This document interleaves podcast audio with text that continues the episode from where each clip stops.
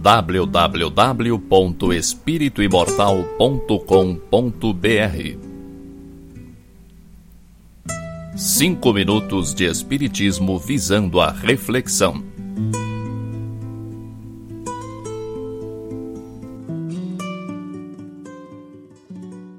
Você gosta do sucesso? Você aprecia a riqueza? Claro que sim, né? Mas responda para você mesmo: você acha que sucesso e riqueza são coisas boas? Se você ficou em dúvida, deve rever seus conceitos. A cultura cristã deturpada pode fazer pensar que o sucesso está vinculado a orgulho, prepotência, pecado. A riqueza também. Ganância, materialismo, pecado. Desde quando aproveitar o que Deus nos oferece é pecado? O sucesso em qualquer área profissional, artística, esportiva, social é sempre bom. O sucesso é o normal da vida. Se você segue o curso normal da vida, que é a vontade de Deus, você tem sucesso. Você sabe o que é a vontade de Deus? É pensar só o bem, é falar só o bem, é fazer só o bem.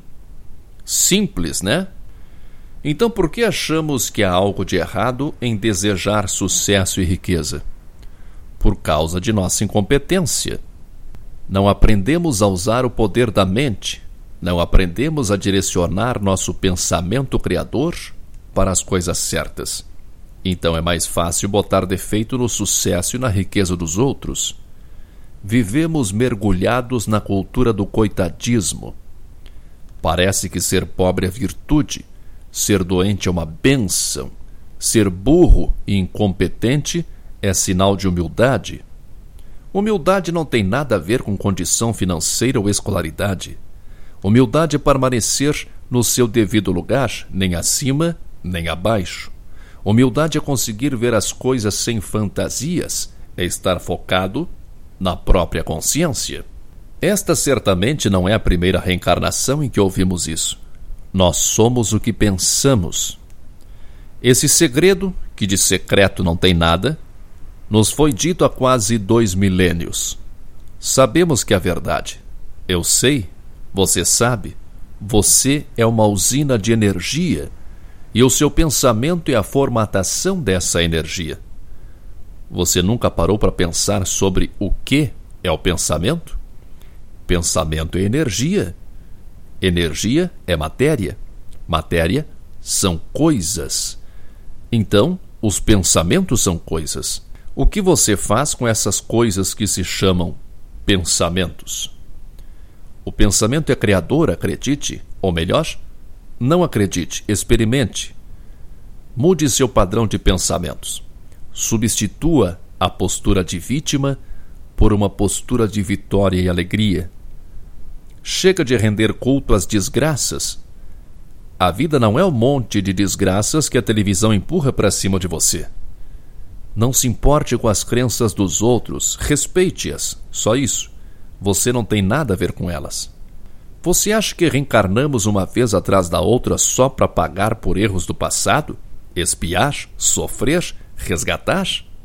Ou você entendeu errado, ou lhe ensinaram errado ou as duas coisas. Tudo o que plantamos temos que colher. O hoje é o resultado do ontem. Mas o que você faz do hoje é você quem escolhe. A maneira como você colhe hoje o que você plantou ontem é você quem decide. Não é para pagar pecados que reencarnamos. Uma das coisas que temos que aprimorar a cada reencarnação é exatamente o domínio da mente e o domínio da mente se dá pelo controle dos pensamentos. Chega de ter pena de si mesmo, chega de se entupir de desculpas esfarrapadas, chega de enganar a si próprio. Você quer o melhor? Você merece o melhor. Concorda? Claro que sim, você é filho de Deus. Você é imagem e semelhança do Criador, portanto perfectível. Queira sempre o melhor para si e para os outros. Purifique seus pensamentos em relação a si e em relação aos outros. Cuidado com o que você fala. A palavra tem poder realizador. E faça, realize ponha em prática o que você sabe que precisa fazer. E que Deus nos ilumine sempre. www.espirituimortal.com.br Cinco minutos de Espiritismo visando a reflexão.